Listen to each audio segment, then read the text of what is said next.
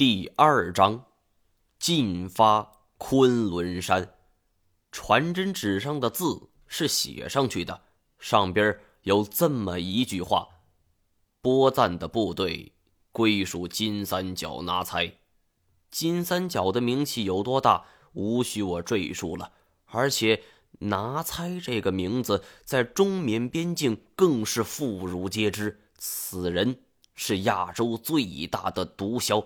而即便世界上那也是呼风唤雨，传闻因为拿猜的生意扩张到了美国、哥伦比亚和墨西哥两国的毒枭联合要干掉拿猜，而没想到这一场交战下来，哥莫的联合军团全军覆没。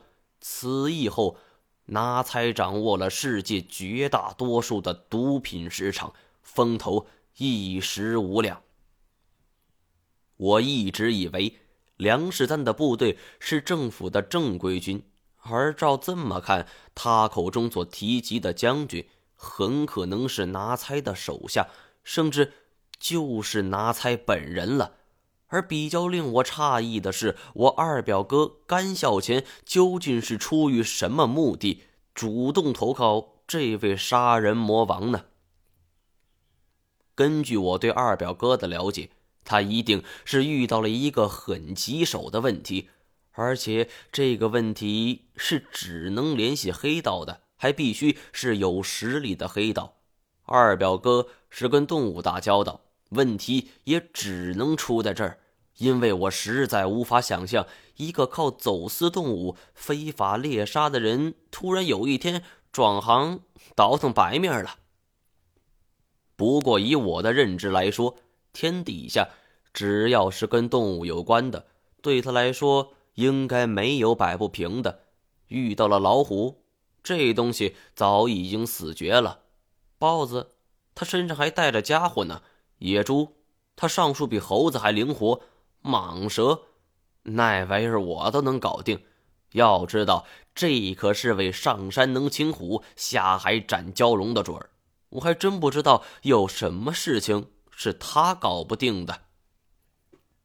我觉得，我不能再这么乱猜下去了。我骑上摩托车，自己一人来到了上次求通灵的地方。如果说这个世界上有谁能够回答这个问题的话，似乎只有这位老人了。最起码，他能让我知道甘孝乾是死是活。再次到达这里的时候，意外的发现这里。已经人去楼空了。我问了问邻居，邻居都说上星期老人的身体突然恶化，大前天他吐了一滩黑水，人就去了。我算了算日子，恰好是我第一次来，而那之后就发生了这样的事情，是巧合，还是有人故意不想让我知道真相呢？严宪江，或许还有一个马航，都不知道是死是活。我的头脑现在很清楚，是活的无疑，但是遗像又是怎么回事呢？死而复生，显然不是。我的脑子乱哄哄的。晚上又去了韩笑的酒吧消遣。韩笑问我事情有什么进展吗？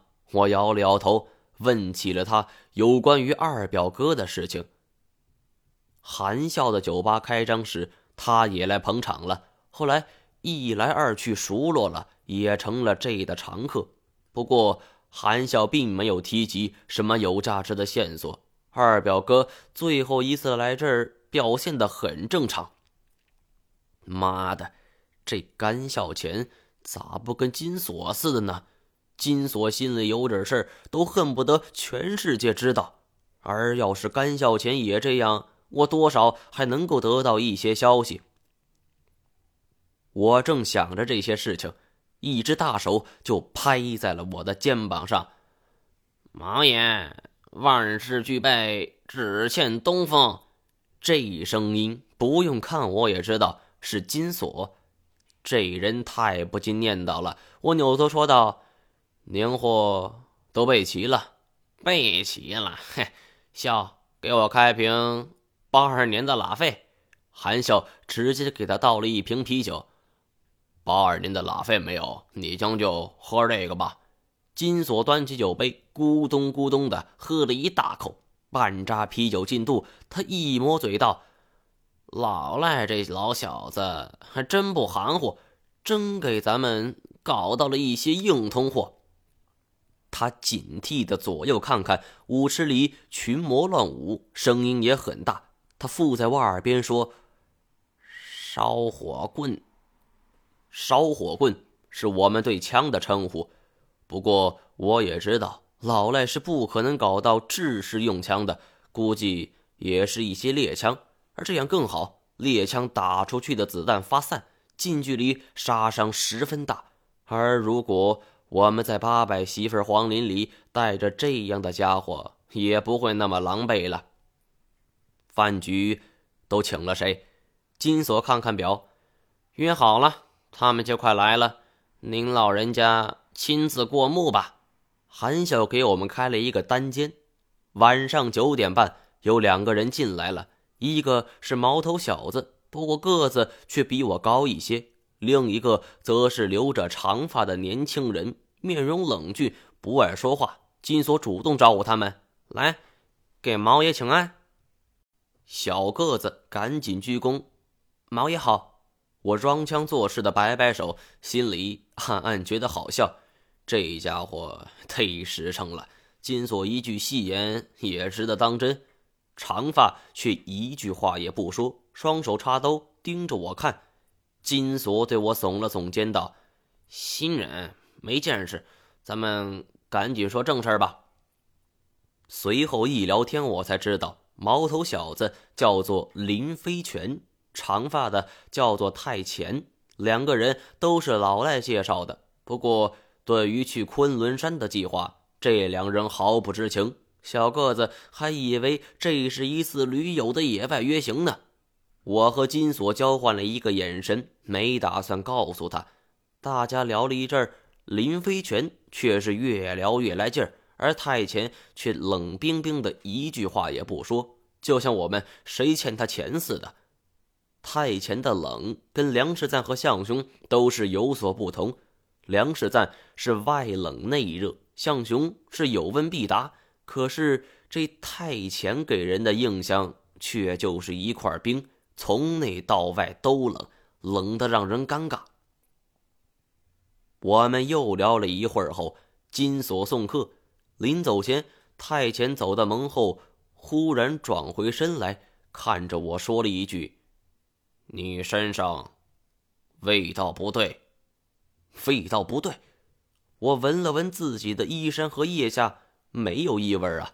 金锁干笑两声，赶紧连推带搡的送他们出去。而回来后，他见我一脸的疑惑，说：“哎，别瞎想了，这个叫太前的这儿不太正常。”他敲了敲自己的脑袋，我没有回应他的话，我自己感觉跟他差不多。太前跟正常人不一样，但是同时另一种感觉更为强烈，他不是一般人。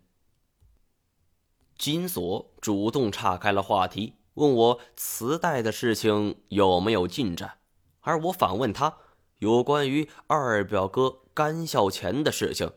金锁却摇摇头：“好端端的，你问他干嘛？他不是你家亲戚吗？”过了一会儿，他又说：“我也知道的不多，你应该最清楚了。甘爷名声大噪的时候，我还没有入行呢。再说，当时和他的圈子也没有交集，这倒是实话。要不是在八百媳妇的黄林撞见了，我和金锁也不会有什么生意上的交集。所有的事情都没有进展。”我不得不重新回过头来，先查清楚当年科考队的事情。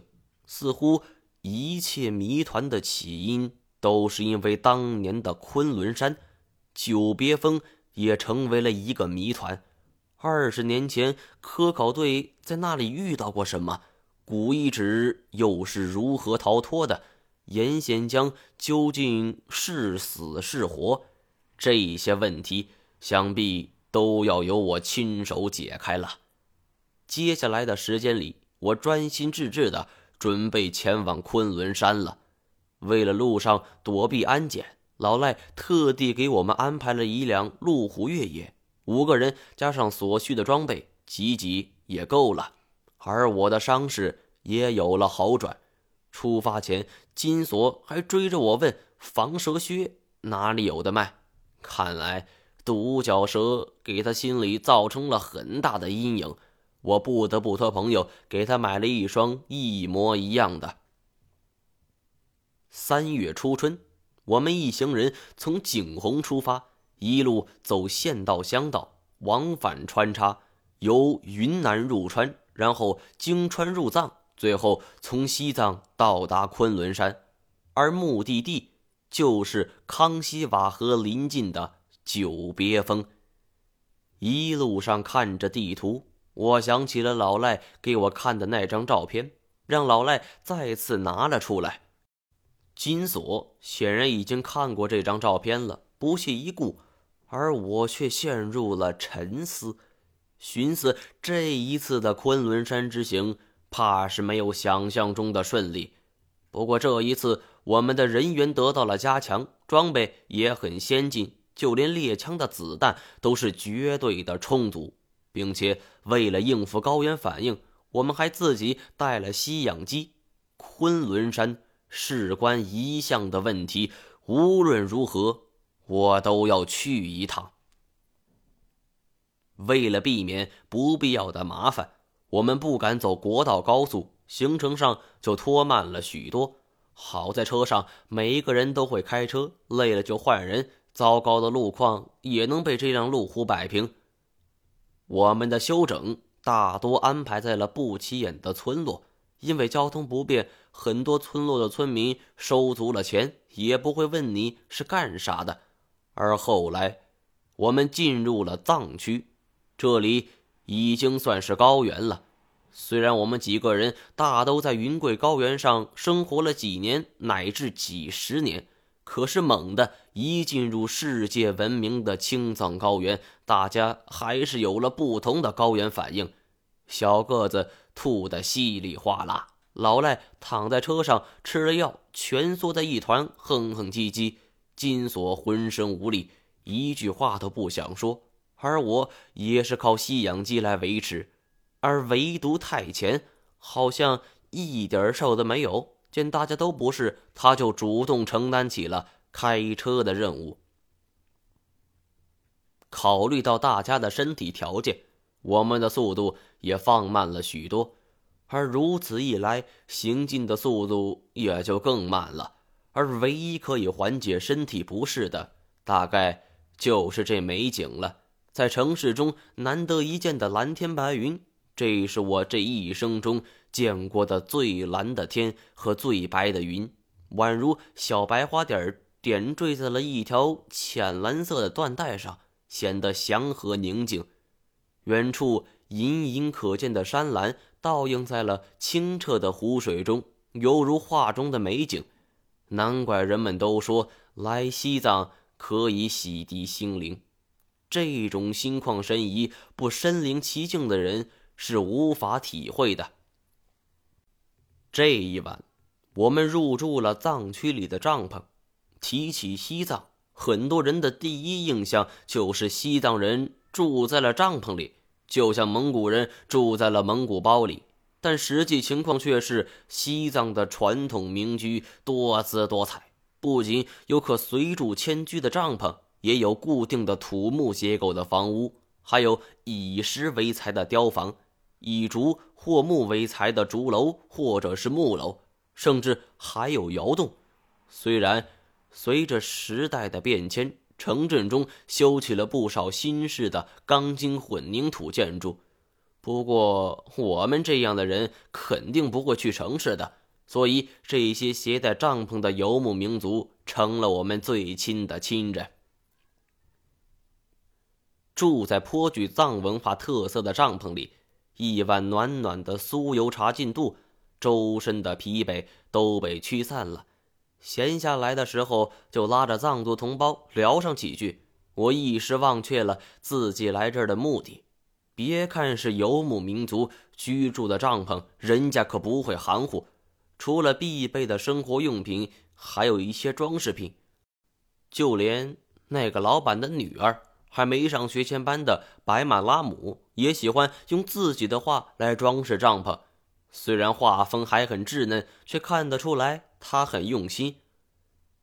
老板的汉语很生硬，但也不是完全不能交流。连说带比划，彼此的问题也都能弄明白。尤其是金锁，这小子简直是打手语的天才。一阵比划后，老板马上就能明白他的意思。而我觉得，如果哪一天这小子变成哑巴了，跟别人沟通，那也完全不成问题。